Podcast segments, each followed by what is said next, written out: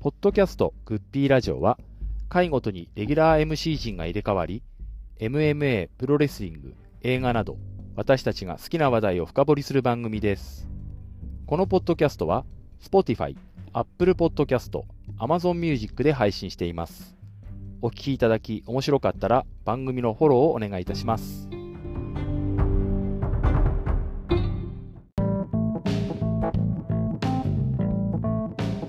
えー、1月2日のとノアあ有明大会にちょっと行きたいんですが、これはなので、えーまあ、エヴァさん含めみんなご覧になったということになるわけですけど、これあの逆にあの変なフィルターのかかってないあのエヴァさんにお聞きしたいんですけど、まあ、全体を通してと、まあ、メインを、まあ、一番はやっぱりなんといってもメインについてになると思うんですが、まあ、まずこうそ全体的な感想ってどうでした？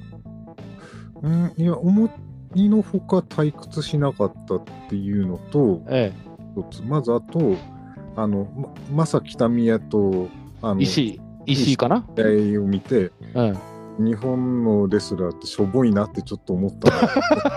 はいはいはいはい。あと、まあ、あのムタの娘が出たじゃないですか。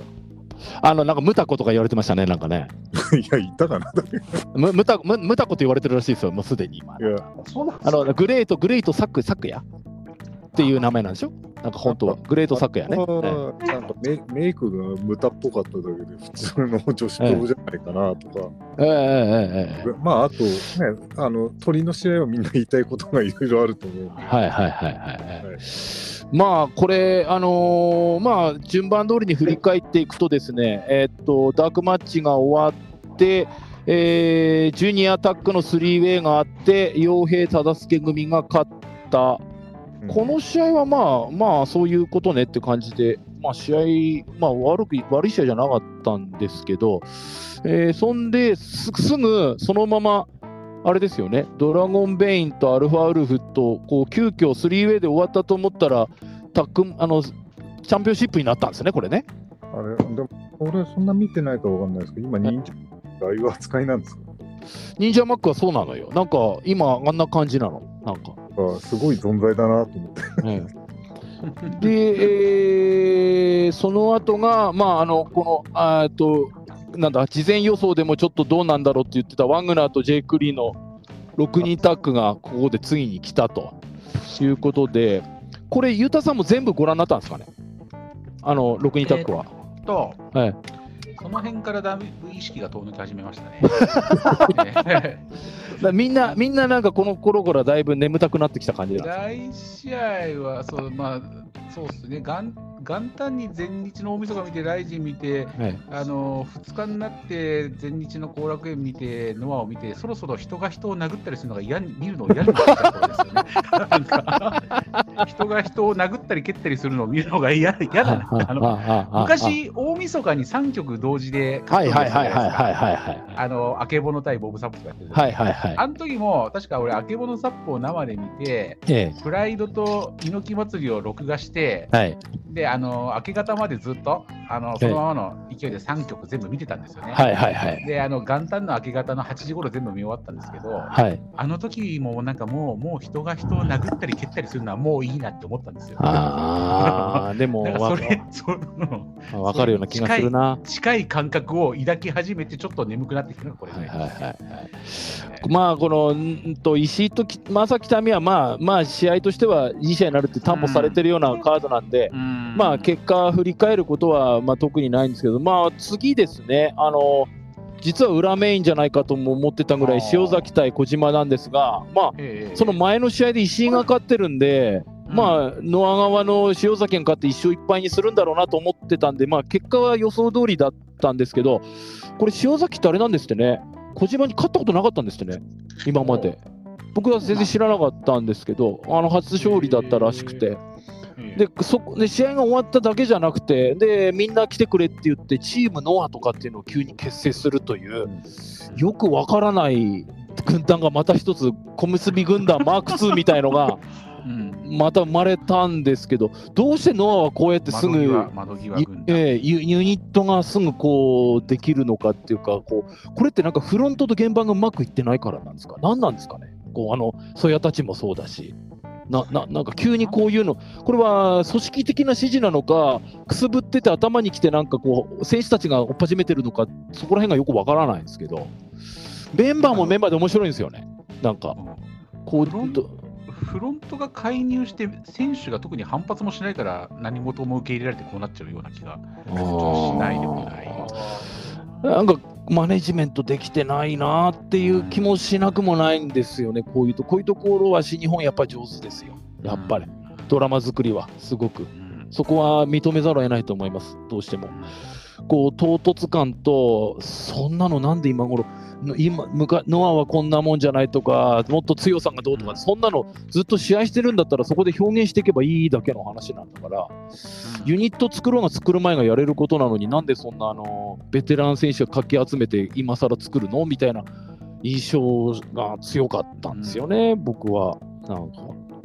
これゆあれですよね、ゴンさんもこれ見てない？寝てた？ゴンさんは？寝。てました。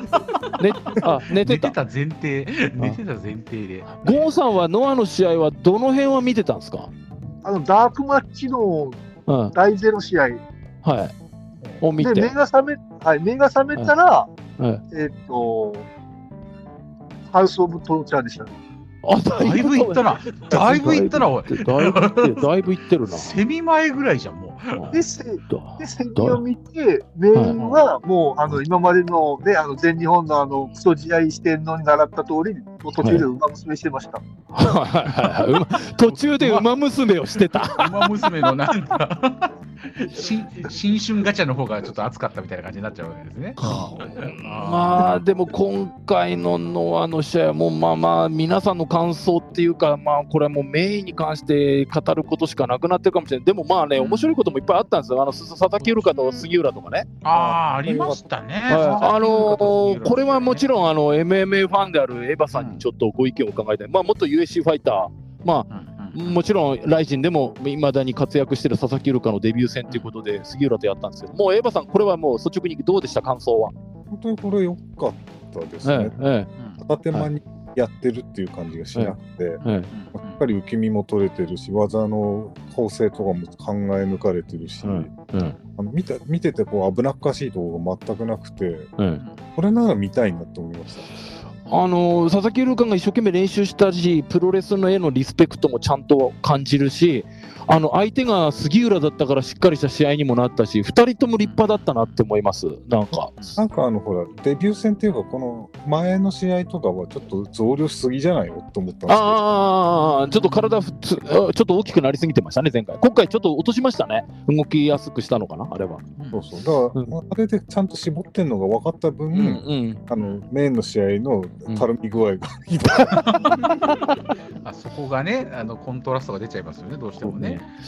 まあ僕もデビュー戦としてはっていうかプロレスラー佐々木ウルカっていうのは多分これからもしっかりファンに受け入れられていくだろうなこのぐらいやれればっていうのは感じました。ゆたさんはどうでした佐々木ウルカ？試合ご覧になって。あのー佐々木ウルカに関して俺はその格闘技の時の印象がほぼないので、ええあのあんまり思い入れもないんですけど、はいなんかまあ、あのそういう面で見れば、まあ、あのデビューとしては無難にこなしてたかなってえいうイメージ。うんうんでただなんか試合後のあれで、なんかそのこれからどんどん試合したいし、地方にも来たいとかって言ってた、うん巡業も出たいって言ってたんうで、んうんぜひあの1月20日の長野大会お待ちしておりまああいいいいですよね感じですねぜひぜひね本当す。に。なんかとりあえずこう、うん後楽園は出るみたいですよね、今度のね。うんうんうん。そうでその1週間後にあの長野大会、ちっちゃなちっちゃな会場ですけれども、ぜひお待ちしております。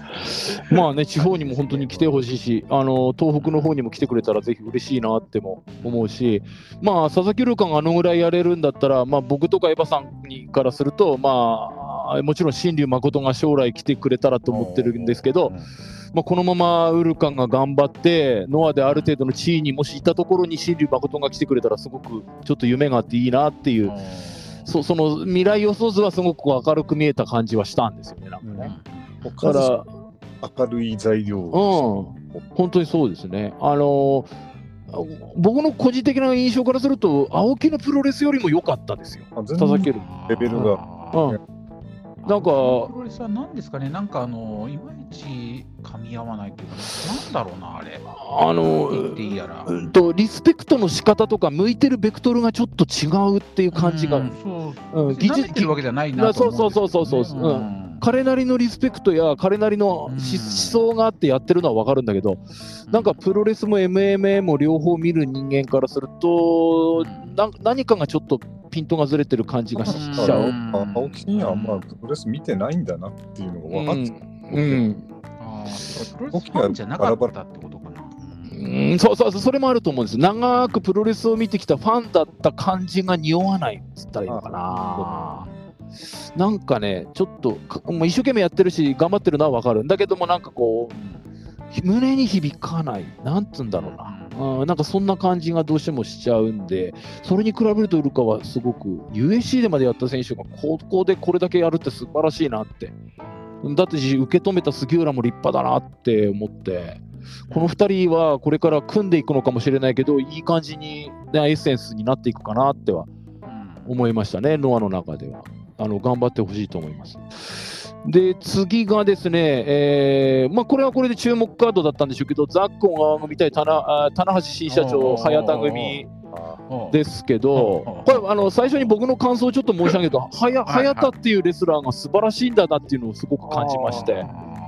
ああ、この選手すごいなって、負け役だったかもしれないですけど、あの、うんと清宮大岩組とやった時よりこの試合の方がすごく、うん。グレード高かったんで、それってやっぱり早田が立派だ。ったダックと小川と棚橋なんてもうね、やれて当たり前の人たちに混ざって、やってまあやっぱりし新日本のスタイルっていうものにも、この人ならすぐ適応できるだろうなっていう感じで。上がりましたしね、ええ早田はなんか新日にもね。うん、だからこうもう全もういい印象しかないし、まあ、棚橋もやっぱりよそに出てきて、ちゃんとこう社長としてこのぐらいやれば、まあ、十分だろうっていう感じもしたんで、まあ、ザクドがね、もうケチつけようがない人たちなのがもう分かってることなんで、あの非常にいい試合だったという印象ですけど、なんか一番語りそうなのはゴゴさんかな。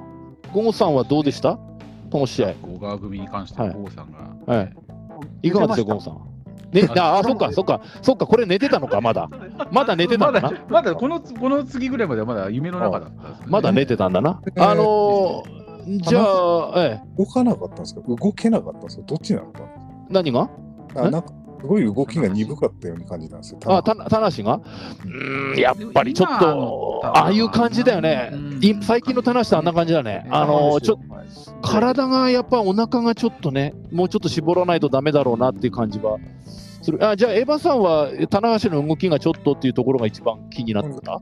棚橋が動けない分、早田の良さが際ああ、立つ。そういうことなのかな。うんじゃあ、なんかね、あの一緒にギターのしあれとかパフォーマンスとも一緒にしたりとかね、ああ、早田ノリノリだな、これ、新日本に来てんのかなとか思うぐらい、なんかいい感じだなって思ったんですけど、まあ、でも、棚橋と早田が小川 あの清宮大岩よりはうまいっていうのは分かりました。僕、ぼ 僕でもそれは分かりました、すごく。キャリアは積んでなはい。すごくそれがこう見えた感じはしましたね、すごく。これあの俺この試合1行だけメモがあってですね。はいはいはいはいはいはい。日英アンマタッグによる新社長接待もみほぐしマッチって書いてある。悪いやつだな、こいつ。これまあ あの棚橋が社長になったっていうことに関しても、ちょっとお一人ずつ聞いていきたいんですけど、まあ、エヴァさん、どうですか、棚橋が社長になった、あの、うんと多分藤波以来じゃないの？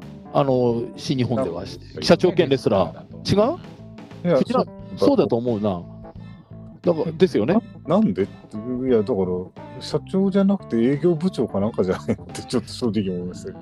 えっ、と、本人の話聞いたんですけど、うんと、事前に言えないのは、社長だと株価に影響しかねないから、うんインサイダー取引になっちゃう可能性があるから、だから事前に告知できなかったんだそうです。うんなんか、まあ、新日本っていうのは大きい会社であるがゆえのってことなんでしょうけども、それでまあ、急急遽っていうことに感じるのはそういう理由があったらしくて、まあ、打診や話はもうちょっと前から進んでたってことなんでしょうね。ね。うんそれまあコロナが落ち着いたこのタイミングでっていうことになったんじゃないかとは思うんですけど、いろんなって、あ、じゃあ、ブシロードの株買いとかっていう人いるのかーんだからすでもなんかなんかほら上がるか下がるか分かんないけどそれを事前に公表したり知っているって人が一部にいるとそれによって株価が操作されてしまう可能性があるからっていうことらしいですね。上がる方に操作してしまうんじゃないかと思う。うーんまあだから棚橋が社長になってどうなるかまあだから映画作って猪木を探しての頃から本当はそういう路線はあったのかなと。しかし、すごい話ですね。インサイダーと、じゃあこれ、将来、これハウス・オブ・トーチャーあたりとこう、社長の座をかけて勝負だみたいな。あのそれもねそれは本人が言ってたんだそうです。んイービルが社長は俺がなるとかって言って、うん社長の,、うんあの座をかけた試合をどうのとかっていう話、なんかコメントしたとかなんとかって言ったかな。うんなんかあのをじゃあやっちゃうと、じゃあね、乱入とかするのはその株価に影響しちゃうってことじゃないですかね。ええええ だからなんか。そんなあのこともなんか棚橋本人がなんか言ってましたねなんかね。へえー、まあいいあのいいい方になってくれればいいなとは思いますでもあのゴーンさんはどうですか？棚橋新社長。どう思ってますか？正直で、しお離れ方でもいいですからね、もうああいう社員がしっかりしてるところは。うん。うん、まあ組織がねしっかりしてますからね。はいまあ、言い方はあれです。極端な話、うんもうそれぐらい全日本が心配です。また戻って戻ってるよ。戻っちゃってるよ 俺はねもう2時間ぐらい愚痴った後戻ってるなんだからもう戻ってるよ本。当にね。もうそうなっちゃいます、正直。その社長の話になっちゃうと。うんわかるまあゆうたさんはどうですか？柳橋新社長。まあ、結局あの、さっきエヴァさんちょっと言ったあの営業本部長でいいんじゃないかっていう話、でも実質俺なんかそうだと思うんですよね。社長まあね、かまあ、か会社ちゃんとしてるるから、別にこの人が勝ち周りを取りしなくてもいい。そうそうそう固めてる人がいっぱいいるだろうから、うんななんか俺ちょっとその時期がね、うん。なんかその中途半端だなとは思うんですよ。あ、それは言えてるなんうん、その棚橋がじゃあもうちょっと、あのーメインでメインどころで少なくともベルトかけてじゃあもう無理だよって今の永田とか小島みたいな扱いだよって言うんだったら、うん。社長っていうのも分かるしうん。あとそれからそのもう新日がなんか決定的になんかいろいろやらかして、うん。あの社長とかねそういうのところで青役を手こ入れしなきゃいけない営業的に手こ入れしなきゃいけないっていう状態だったらそれもまた分かるんだけど。うん。営業はまあまあ順調にいってて、棚橋自身もまあ、衰えてはきてるけど、まだベルト戦線で見れる。うんなんでこの時期なんだろうな。あの1.4が終わったらとかの発表ならね、なんか一区切りしたからとかってまだこう分かるような気もしますけどね、確かにね。なんかトラブルがある、もしくはもう2、3年後みたいのだったら、なんか、ついに来たかって感じがするんだけど、うんなんか、すべてにおいてそんな今なのかな、まあ、その裏事情は分かんないですよ、何かがあるのかなと思うなんだけど、なんか今なん、なんで今なんだろうなっていうのは、ちょっと引っかかって、ずっと引っかかってはいます。うんうん。まあ、うん、急にあの前前もって触れないではそういう理由もあったらしいってことなんですけど、うん。あのささやきおかみさんは棚橋宏というプロレスラーをどう思ってるかとか社長になったことに対してのなんかおご意見とかあれば伺いたいんですけど。ええスーパーヒーローの枠なので、あ仮面ライダーみたいなもんですね。まあみたいなもんです。はいはいはいレレッド、戦隊もののレッド。はいはいはいはいはいはい。はい、で、どうしても新日本は何としてでもとどめておきたかったのかなっていうああなるほどね。印象です。どこにまあもやただ辞めさせるのも嫌だし、うんうんなんか役職になるぐらいだったら、その昔の古田みたいに代打みたいな感じで。あああああばうんみんなハッピーなのかな？別にベルト取らなくてもいいじゃんみたいなあはい。まあ間違いなく言えることは下道が社長になるよりはいいですよね。でも確かに。はそしたらね、はい。社長権をかけてね、はい。グッピーさんと試合ああもう、えあの あれです大晦日埼玉、えー大晦日埼玉スーパーアリーナであのやらなきゃいけないんで、えバスローブ作ります。はい。あのーバスローブ着ていきますか、二人で。一応あの、えーら来、年のあの大晦日のライジええ。ン多分52か3ぐらいになりますけど、ええ。っ、と私とユタさんのタッグ対、ええ。っ、と下道と福田社長っていうカードを一応。いいっすね。ええ。やりますよ。えーどんなルールとどんなルールでもいいです、俺。あの5分3ラウンドで、えーええ。行きたいなと思いあますけどの時。間無制限の一番最初のあ UFC のルールでいいです。ああいいいいですね。えええええええもうあの全然そんな感じでやもう僕もやる気満々です全然いいです。あの目つきと噛みつきだけ禁止で、もうあとはい何でもいいはいはいです。もうそれで行きたいですね、本当にね。えーでですね、試合の方だと、まあ、次がジュニアのヘビー級、まあ、これはダンガっていう選手はすげえ強いんだなっていうのは分かりましたね。ああ、確かに。で、えっと、まあ、事前なカードの中では僕が一番注目してたんですけど、その後いろいろ変更があって、結局6人のイルミネーションマッチになったこのハウス・オブ・トーチャーと新日本、全日本連合軍ですけど、どどうですかというにでも、どうですかっていうか、まあ、こうこうでしたしか言いようないんですけど、ささやきおかみ沢、清宮海斗とか、海野翔太、成田蓮って、この、まあ、若者たちをどういうふうにご覧になって待ってます、今の。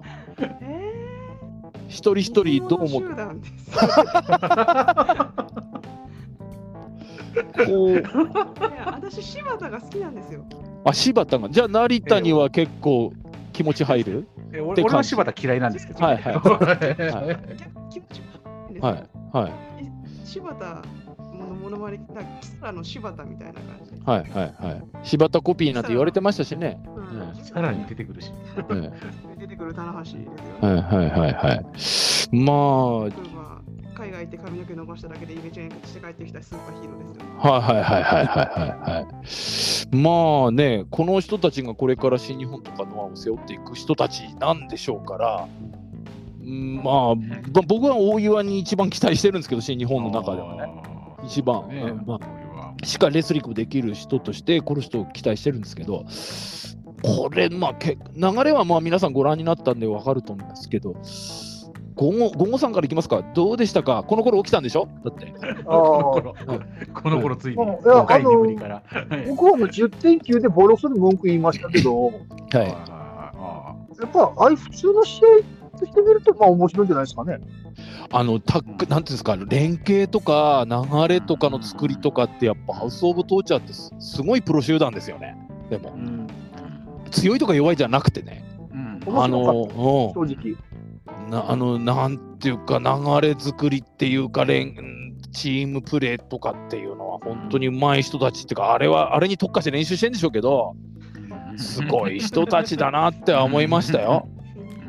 まあ成田だけなんかこのな間違い探しみたいに混ざってますけどね。なんかまあまあ、あのヒールル。ヒールターン者成田に関してはどうなんですか、ゴンゴさんじゃあ。いや、もういたのって感じですよね。はい。うーん、これど、まあ、エヴァさんはどうですか？え？このイルミネーションマッチご覧になられて。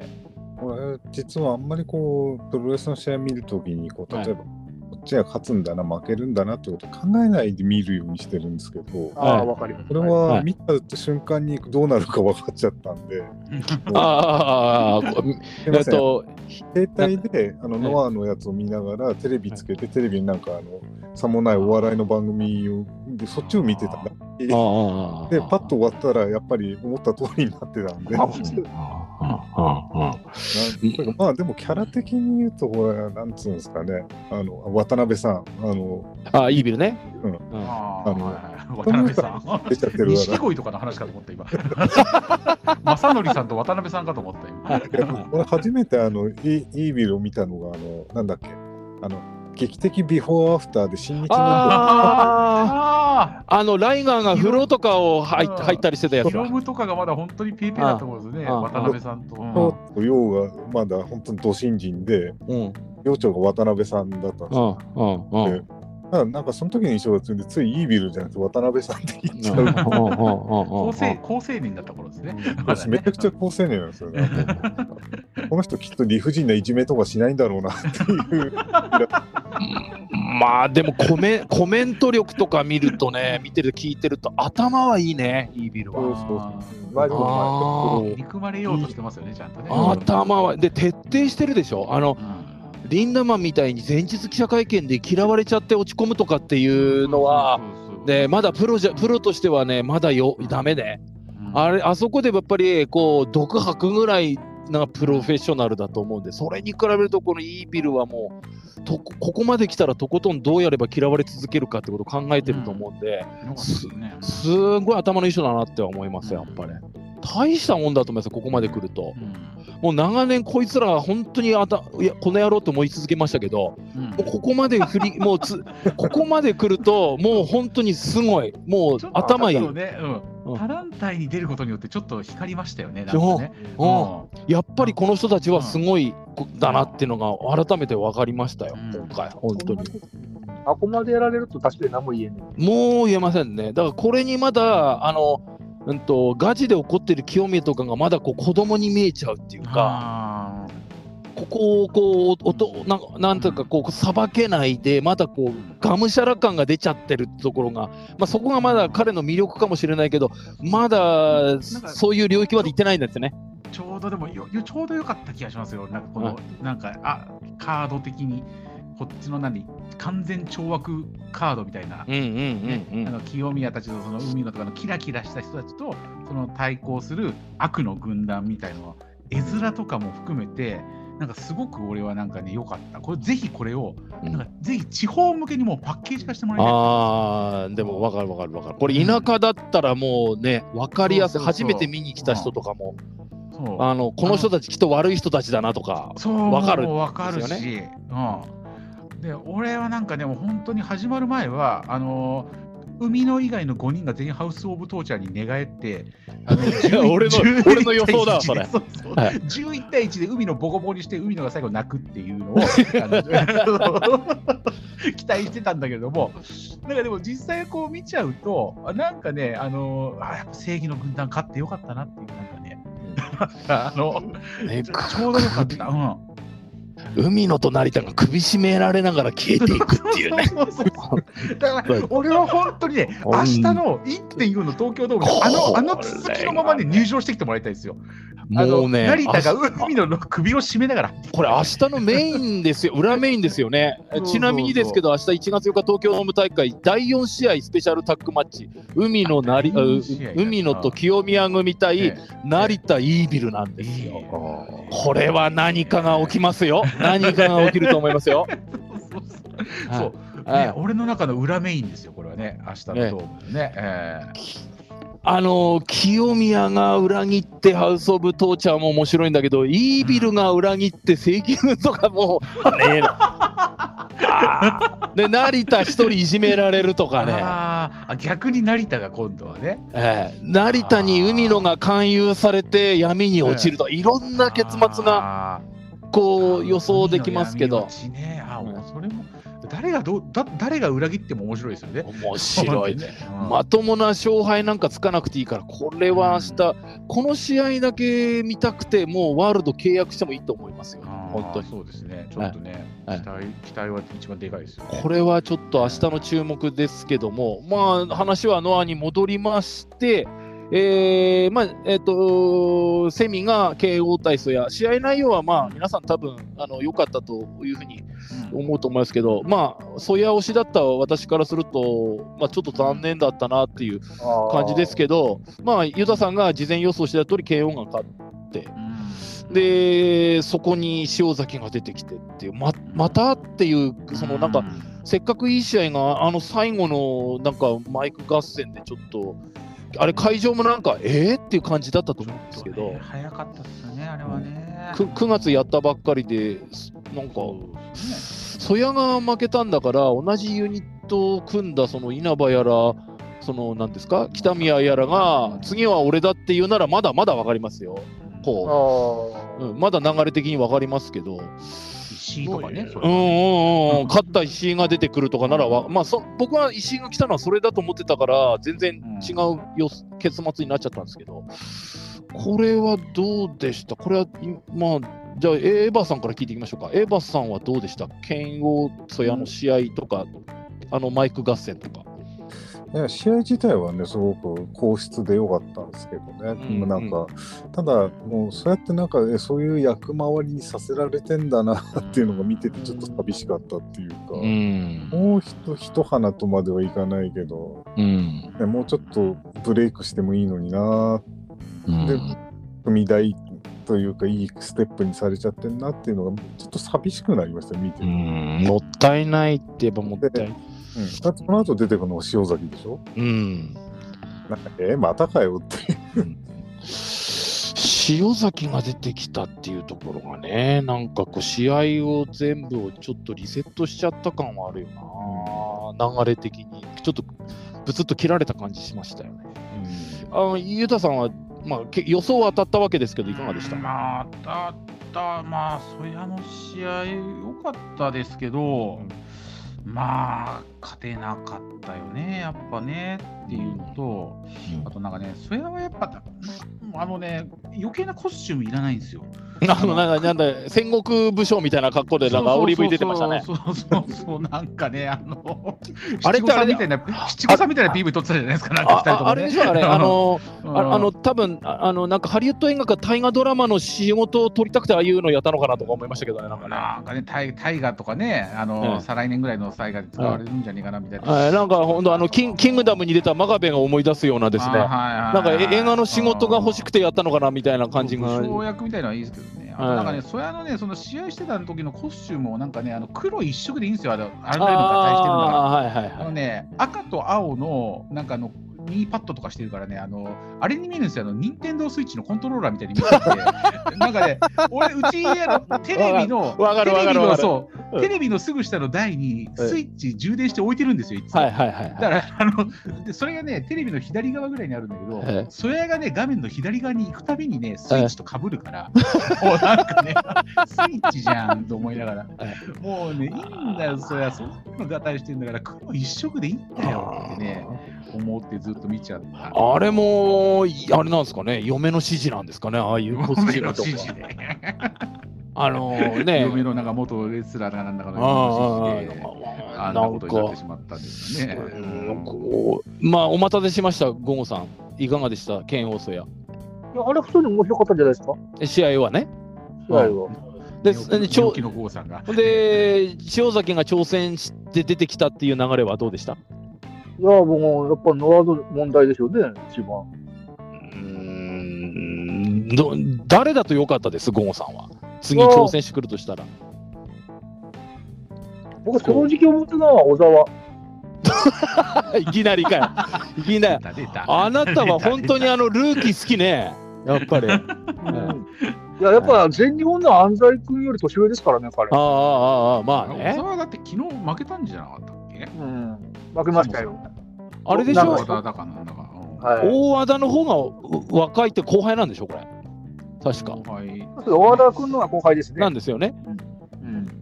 まあそれで小沢の方が負けちゃったっていうあれなんですけど、まあ、うん、いい試合だったけど、塩崎がっていうところで、うーん。一つ聞いていいですか？はい。なんでその能は、あの、北宮、あの、なんですか、あの、稲葉をぶつけないんですかね。でしょ？だから、だから、でしょ？そのあのユニット作って対対照的なソヤが負けたんだから次そりゃあの同じ軍団の人間がううち次はじゃあ俺が行くよとかってななれなるのが普通でしょ？でそれ正直、をもう、ごめんなさい。それでもジェイクの時はもう諦めたんですよ。もう無理でしょ。あそれが？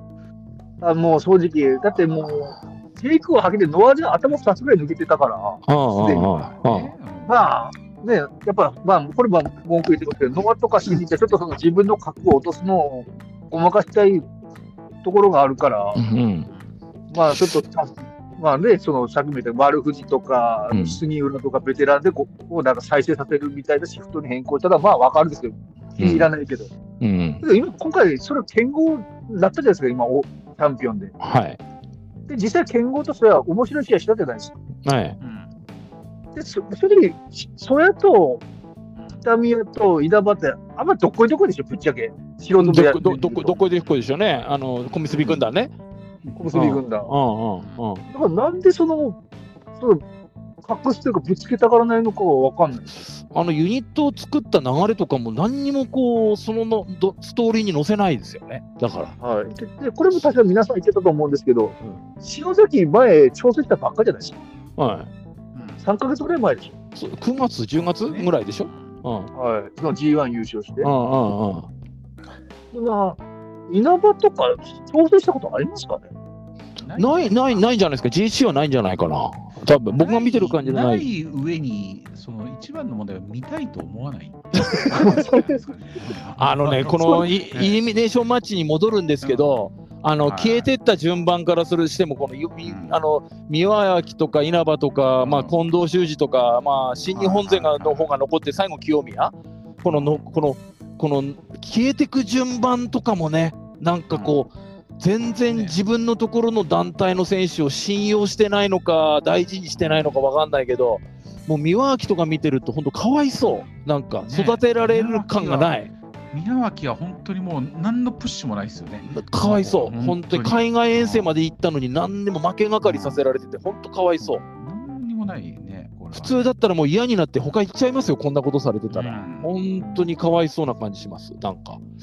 全日本だったら秒で出てますよね。うーんなんか井上涼とかの方がもっと活躍してるじゃないですか、全然若手でも。ねまあ全日本でみうん比べれば。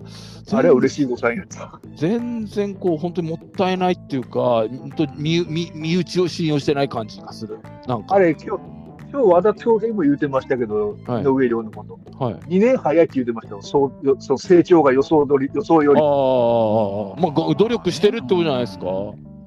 あのまあ、かか彼の選手としての評価は人それぞれですけど、僕はあのあれですね、キックの練習とか道場行ったり、柔術やったりとかっていう、ああいう姿勢はすごく週、にずつ行ってるんですね。ああいう姿勢は僕は評価したいと思いますよ、やっぱり。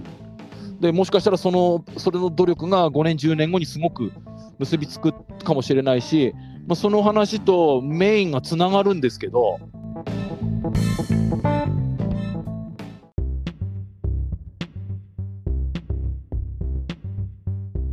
MMA プロレスリング映画の情報盛りだくさん。ポッドキャストグッピーラジオ。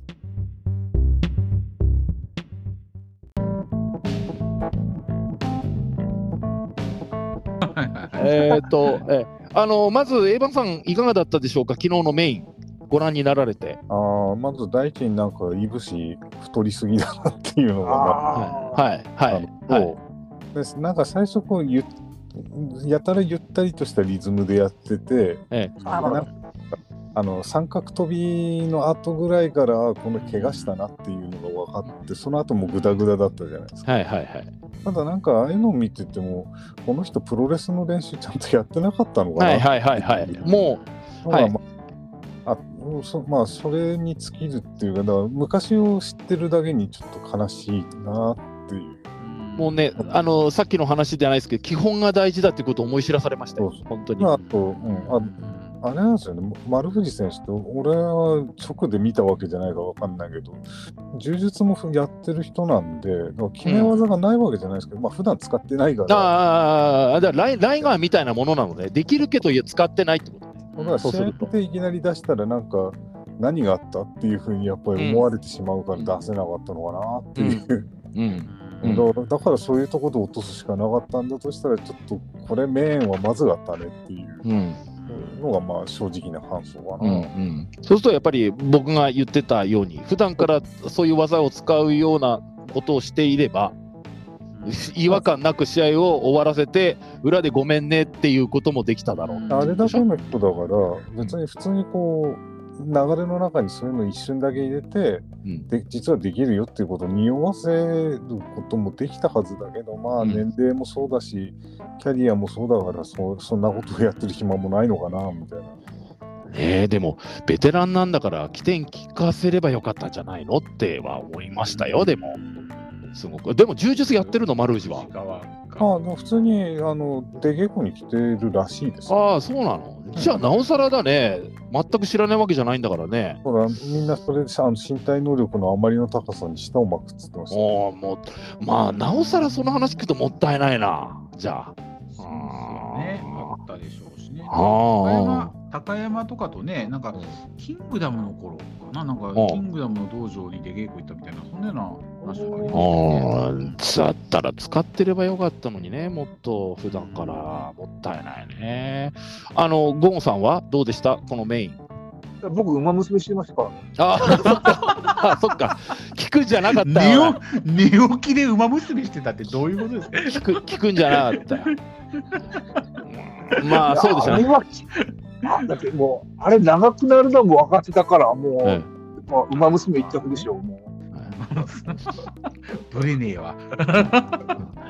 うんまあ、ゆうたさんはどうでしたか、まあ、いろいろ言いたいこともあると思います、あの試合はこ。れはね、まあ、その、やっぱね、見てて思ったのは、そのさっきの井上涼のね、話ともちょっと関わってくるけど、ええなんかやっぱ若手時代って大事なんだなっああー、はいはいはいて。。そのプロレスラーとしての若手時代、うん最近はなんか結構あのそのデビューしてすぐ上で使うっていうのが当たり前になってたりとかするけど、うん。うん。そのよくあの新日とか前日とかであの若手はねドロップキックとエルボーしかやんないんだけど、逆エビで終わらすんだよみたいな、うん。そういうところから始まる育成方法ってなんか最近はちょっとバカにされがちみたいなところあるけども、うん。うん。なんかでもやっぱそういうとこって大事なんだなと思うんですよね。飛び級ってしまうとああいうことになるってことですよね。そう飛びだいぶしなんてもうまさにそういううん。もう飛び級でもう天天才だ飛び級だでもうしょっぱなからもう上でポンと使われてであとはもう飛んだり跳ねたりをずーっとやってきてでいろいろその教育課程をすすっ飛ばしてるじゃないですか。うん。ね、義務教育をすべてすっ飛ばして大学行っちゃったみたいな感じになって、でその後も徴用花用で扱われた上にポーンとこう老化して、あのーブランクが出たらやっぱそれをごまかし方が分かんないですよね自分で。うんうん、そうそうですよね自分。自身の。うんだからみんなその、ね、いろんなベテランレスラーはそれこそ武藤敬司だとかああいう人たちはみんなあの天才肌で来ても長年やってずっとやってるからみんなちょっとずつごまかして見せ方をはいはいはい変えて、あのバージョンをどんどん変えてこう対応してるのにそれを全くやってないからあんなことになってしまったんじゃないの？っていう。なんか本当に見てて思ったのは、あのー幼稚園とかの運動会で、あの子供の目の前で頑張ろうとして張り切っちゃってアキレス腱切るおっさん。あのね、あの頭の中ではもう20代、10代、20代のバリバリ動けるイメージで、見てろよ、頑張るからな、パパっつってコーナーでうずくまってそのまま救急車に呼ばれるみたいなね、そういうあの幼稚園の惨劇みたいなのがちょっと見えてしまいましたよね、感じで。あのささやきおかみさんもご覧に一緒にご覧になってたと思うんですけど、昨日のメインをご覧になってどう思いましたか？すいません、私、ゴモさんのことちょっと笑ってたんですけど、ええ、子供寝せな寝かしながらなんて、私もそんなにちゃんとは見てないんですけあど、あはいはいはい。あでちょっとやっぱ見ながら、あもうきついなって思うお遅いじゃないですか、はいはい。全部が。うんあんなにね、早かった人たちが遅いっていうのを見ててきついし、うん。でどんどん後ろで座って見ながら見てる旦那が疲れていくっていう。はい。なんかね、もう本で当会場がどんどん静かになっていく。怪我しそうでヒヤヒヤして見てて疲れるっていうのはあったんもうですよあのあの、安心して見てたいんで。はい。正月ですしね。そうなんです。あの別になんかハラハラしたあ母の母のような息子が木の上に登ってそれ。みたいな感じの 気持ちあのー。客の方が大丈夫かなって思いながら緊張して見てなきゃいけないなんていうのをプロの興行でしていいのかって話ですよ。本当に。ね、うん。まああのじゃあすいませんおなお話にお付き合いいただきたいんですけど私のメモから あ10ーページ目、えちょっとあの見見繕ってちょっとお話ししていきたいと思います。あのメモの通りいきますとですね、えーまずあの工業に穴を開けただけでなくて業界全体に対してちょっといいろんな汚点と言っていいのか分かりませんけどいろんなものを残してしまったというのがまずあります。でその要素の一つとしてやっぱりすごく感じたのはレフェリーって何のためにいるのかなって。ああ、はい。思いました。そうか。でうん、まあいつも僕レッドシューズのこととか文句言いますけどやっぱり、り一番近くでレスラーが安心して仕事をするためにもレフェリーって重要な役目を果たしてると思うんですよ。それが何の権限もこう格闘ショーに見せるためのただの置物にされしてきたツケだと思います。やっぱりえ絶対試合中におかしいって気づいてるはずなのに最後こういうオチだからっていうことを忠実に守らなきゃいけないと思い込んでて止めないですよね。緊急の安全弁としての役目がないってことないですね。うんで、だからやっぱりこう見た目を整えるための置物にしてきた近年のプロレスのツケだと思うんです。だからあれがもし山本小鉄さんだったら、せあのリあのリングで伸びてる2人の耳元で、せ後で責任は俺が取るからって言って、レフェリーストップかけるとか、あとも、ねまあ、元前だったら橋,、うん、橋本とあの時だったかな、あのあドラゴンストップありましたね。解説者にいた藤波が急にバッテン出した時。橋本長州橋本長州でしたっけか、ええああいうふうにして、まあええ。あのこれはちょっとただごとじゃないっていう時止めるじゃないですか。新日本ってある意味ではああ、あの止め方がいいかどうかは別として、人の命を守るっていう意味では、リスク管理してるっていうことだと思うんですよ。それがあのノアのレフェリーには何の権限も与えられてないんで、ただ2人の間に立ってる人だけになってますよね。で、もしあそこでいぶしがあんな状態で頭から落ちて動かなくなって、まあ、特にノアの場合は水沢の例があるわけですよ。試合中に残念な事故があって、ああいうことがあったんだから、ああいうこと二度と起こしちゃいけないっていうのを分かってるはずだから、そういうのを徹底するんだったら、一番試合を近くで見ている人に、ある程度のその目をあの状況を見て判断するとかっていう技術とか、その権限とか、そういうものをちゃんと与えておかなければ、あのなんとか終わったからよかったですよ。でもささやきおかみさんが言ったみたいに、ハラハラして見てなきゃいけなくて、終わった後結果云々より、ああ、よかった、とにかく終わってくれてって思わせるなんて、よくないですよ、やっぱり。思っちゃいましたよね、あれはね。それはだからやっぱりレフリーっていうものにたのをただの置物にしてきたツケだなって。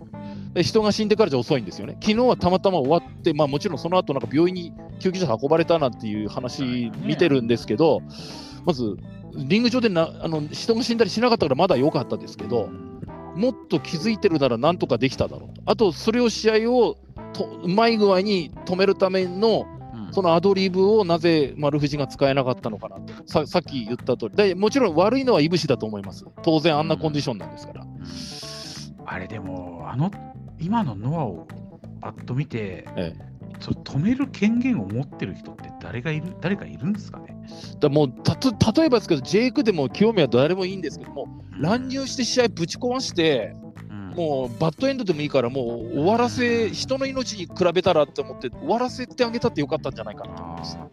遅かったのかなっていうのも。もう今ちょっと聞いて思ったんだけど、あの、イブシと試合してたのが、丸藤以外だったら丸藤が止める権限がありそうな気がする。ああ、丸藤が来て、もうお前らやめろとかね。そうそう。丸藤が例えばあの解説席にいたりとか。そう、そういうとこだったら、うんあの、あれなんですけど、んなんか、選手側の最高権力者が今、丸藤なような気がして。うんまあ、副社長でしたっけ？なんだっけ？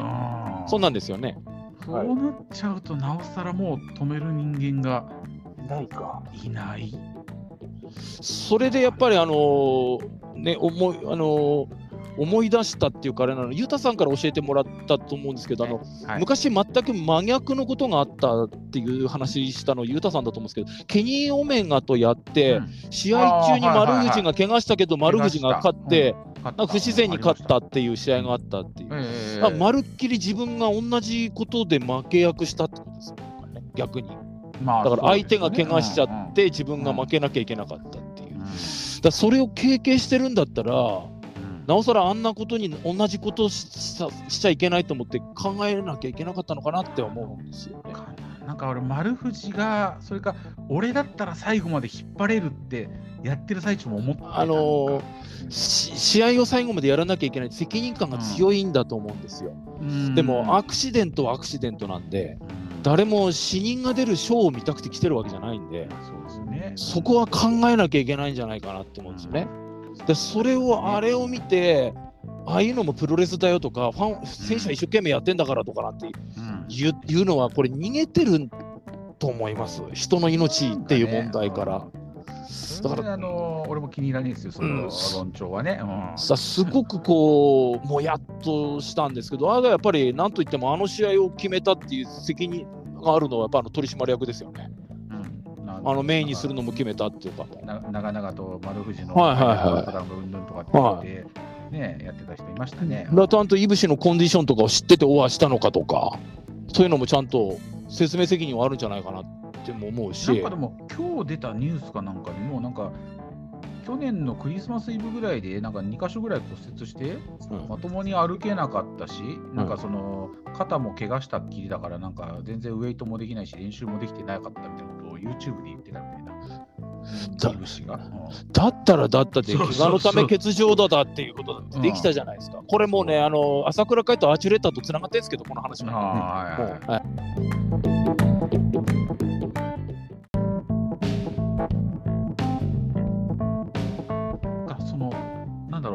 初めて見るタイプの試合だったですよね。はいはいはい長年プロレスを見てきて、例えばじゃあ不穏試合みたいなのいっぱいあったじゃないはいですか。はいはいはいね。はいはいまあはい。橋本側みたいなのもあるし、はいはい。ね、であと試合中のアクシデントも散々あったわけじゃないですか、いろんなはいアクシデントもあって、はい。それも見てきたつもりではいたけども、え。なんかこう、今まで見てきたものとはまた違う異質なやばいものを見せられてもうそうそう本当にそうですね。気はしますよね。うん。本当にあの中身は違うけど橋本小川以来ですあんなの。うん。なんか衝撃っていうかえあえ大丈夫か？みたいな。そうそうそう。はい。しかもなんか、あの後に続かない、なんかね、ひたすら重いものを見せられて、後には何も続かないみたいな、なんかね、そういうなんかロシア映画を見せられたみたいな気持ち。ロシア映な画んかこうロシア重い内容の、それか、あのー、何でしたっけ、あのパシフィックリムとか撮ったあのギルレモ監督が、そうそう、うつの時に作った映画みたいな、あパンズラビリンスとか、ああいう感じの映画を見せられたみたいな、あのなんかねもういぶしとか見てるとデビッド・リンチの映画とかに出てきそうな。そうそうそう、なんかね、そう。ねちょっとこう、うん、あの人前に出られるメンタルではなかったんじゃないかなっていうその怪我が続いて気持ちが塞がって何かを頼っていたとかなんかそういうことすらこう想像してしまうような、まあ、だから、まあ、ずみんなが共犯だし、えっと、ファンも含めてですね。あのみんなが共犯だしみんなが被害者だったかなっていう感じがしますね。なんかそういうかここの試合のなを見て、まあ、ポジティブなことをかんことを考えるとすると、うん。あーこういうことが二度と起きないようにするためにはみんなが何をしていけばいいんだってことを考えるしていかなきゃいけないし、うんやっぱりまずは手っ取り早いところからいくとやっぱり試合を止めるっていうことが突然起きるってことをファンも理解してレスラーもそれを準備しておいて当然よ様子が変だと気づいたレフェリーもある程度権限を与えてスパッとシャットダウンする。っていうことをしていってあの、まあ、もっと言うならこう今日はすこんなことになってすいませんって誰かが出てきて謝ったっていいと思いますし。だだからジェイクと清宮が出てきたのはあれはだからアドリブだと思うんです。これはただごとじゃないと思って。どうだったんですか、ね、あじじあれ事前に準備されてないと思います。あの2人が出てきた。でも、ジェイクのマイクは素晴らしかった、素晴らしかったですだからあれで救われましたよ。うん。だから本当に信用できる人だと思いました。100点満点の120点のマイクだったですね、あれは本当に。あのねエヴァさんがまだ20代だったらですね間違いなく火をつけてたと思いますんであれ。あのそんな。ええななな過激派みてえな。ななんだよベイベイダーに2分ぐらいで負けやがって猪木この野郎とかって火つけてたと思いますんで。あえええ。あそれはあなただと思う。なんだよ海賊男ってとかって。あそあで二人でこの会場にいたり、二人で弾いてるのもね。これであそこでやっぱりあのね あのリングアナウンサーが涙で土下座するみたいなね。あーもう使えなくなってしまいます。はい有明できたばっかの有明アリーナに今日気をつけたらって。今日初めてなのにこのままではもう二度とここで試合ができなくなります。大変すいませんが今日はお帰りくださいとかってね。いいいんですよ。それでもいいから人の命を守るためにはやらなきゃいけないんですよねあでもそうそこをああやってあのジェイクが出てきてしかもええ。一人じゃなくて清宮を多分これ完全に勝手な僕の推測です試合をモニターで見ててこれは大変だと。ーどういう結論になろうが大変なことになるかもしれないと。うん。清宮選手申し訳ないけれども最後ちょっとあの締めに行こうと。お客さんをなんとかまず無事に返そうとい。うことで、で清宮もただごとじゃないと分かったんで、分かりました、じゃあ一緒に行きましょうっていうことで、頭の中はノープランだけど、とりあえず出てって、急にきあのジェイクにマイクを渡されて、何喋ったらいいかなって思って、まあ一言頑張りましょうみたいなことを言ってしめたと思うけど、それはそれでいいと思うんです。でも、あそこで急急遽出てきたであろうあの2人によって救われたなっていうか、よかった。あ。あれを見たときに、そのちょっと俺が思ってたのは、その上がる予定は上がる予定だったんじゃないのってちょっと思ったんですよ、あ、最初から？最初から。あのまあ、言った内容はともかくとして、上がる内容は、あ上がるまでは、ジェイクと清宮上がって、うんイブシと何らかの、あまあ、今度は俺とやれみたいな。そう、まあ、なのか、そのイブシを追って AEW に今度は行くぞみたいな、はいはい。そういうノリで、ノノリの流れを作ろうとしていくまでは作ってたんじゃないかなと思ったんですよね。うんうんうんうん。ただ、その後のジェイクのマイクは本本気のマイクだったん素晴らしかったですね。本当には本当にね、あの本当にどうだ、うちらのジェイクはって思ったの。あのうちらのジェイク。うんいや、でもあのー本当に、あそこでこう、ノアもこれからも自分がやっていくぞみたいなことを言うことによって、こう、安心したファンもいると思いますし、なんかどこかでその、ジェイクもしかして出ていくのかなって思ってた人だっていると思いますから、そあの、あれは本当に良かったなっていうか、もうあとはまずなんといっても、あのー取り返しのつかない事故が起きなくてよかったなっていう、あここが一なんでしょうね、うん。本当にね。命あってのプロレスですからね。あのー死ぬまでやれなんて思ってないし、そんなこと誰も望んでないんだから、いざっていう時は止めてもいいし、止めてもいいっていうことをファンも共通認識持っておかなきゃいけないと思うんですよ。なんだよ、こんなとこで止めやがってとかって言言っちゃいけないし、思っ言ってもいいんだけど、そういうマインドでいるべきじゃないなって。それはもちろん MMA もそうなんですよ。あの当然。まあ、あれは気失うまでやりますけど、でも、そのそのうん、その前に、あのカットがあったりど、どっちが骨折とか分かると、レフェリーが止めますよね、必ず。レフェリーストップかけて、選手はまだやれるって言っても止めるわけです、MMA とか。ああいうのはプロレスにもやっぱり取り入れていかないと、本当に三沢とか高山とかあったわけですから、今まで。ああったしね。うん、ああならないためには、ボブ・サップ大綱嵐みたいなね、もっとね、けしかける場合もありますよ ね。ええあれ、あれはね、本当にね、あれは、えっと、ええエヴァさんと俺が見に行ってたよね。あれ？俺、俺、あれ、俺ら生で見てる？あれよ。見てない？生で見て、はーってなったのは、サップとあけぼの。あ、あ、そっか。サッパーけぼののシュートボクシングルールを俺たちは見てんのか。で、年末何やってんだろうね、あ俺。えなんだよ、この試合ってやつね。うん。あとあれですよあの高瀬大樹対エマニュエル・ヤーブローとかを見て。あー。あったよ、俺は。俺は会場で高瀬に逃げんなーって言いましたから、あった、あった。正面から行けせっかくのヤーブローが台無しだって思ってヤジを飛ばしてヤジを飛ばしてましたからね、あの時は。ええ。ねでもまあ、あのーとにかくいろんなことを考えさせられたし、あのーファン含めてみんな真剣に人の命とかレスラーってどうあるべきかってことをか興行ってどうあどうあるべきかってことを考えなきゃいけないと思いましたね。すごく。なんか真面目な、珍しく真面目な話をしてしまいましたけど、だからいつもあのレフリーにもうちょっとレフリーって言ってちゃんとやれよとかっていつもレフリーに文句を僕ひ日頃言いますけど、こういうことがあった時に、あの一番近くにいて、ど泥かぶらなきゃいけない人たちなんで、だから、うん、だからやっぱりレフリーって大事なんですよ。置物じゃないってことですよ。だから置物って飾り物じゃないっていうことをもうちょっと考えなきゃいけないんで、中指立ててる場合じゃないんです、レスラーに、本当にそうで。すね。はいあんなことする暇あったら、選手のコンディションを見て、リスクマネジメントしっかりしなきゃいけないですよ。それが、ショーであろうが、真剣勝負であろうが、命がかか、う。ん、命に関わるようなことを察したら止めなきゃいけないと思いますね。まあ、そんなことを考えさせられた正月だったということなんですけども。話ですね、本当に正月からね。話ですね。えうんすいません、馬娘してる場合じゃなかったですね。本当そうですよ。一番今回の震災で、違う地震で被害が、影響がありそうでし、こっちが心配してたのに、馬娘してたってどういうことですか、これ。8割、8割寝てた上に馬どういう娘やってますことなんですか、これ？どういうことですか、本当に。救援物資持って行かなきゃいけないのかなとか思ってたら、馬娘してたって何なんですか、長野で、長野で一泊止めなきゃいけないからぐらい思ってますから、本当にこっちは。本当すいません。もう心配して損しましたよ、本当にこっちは。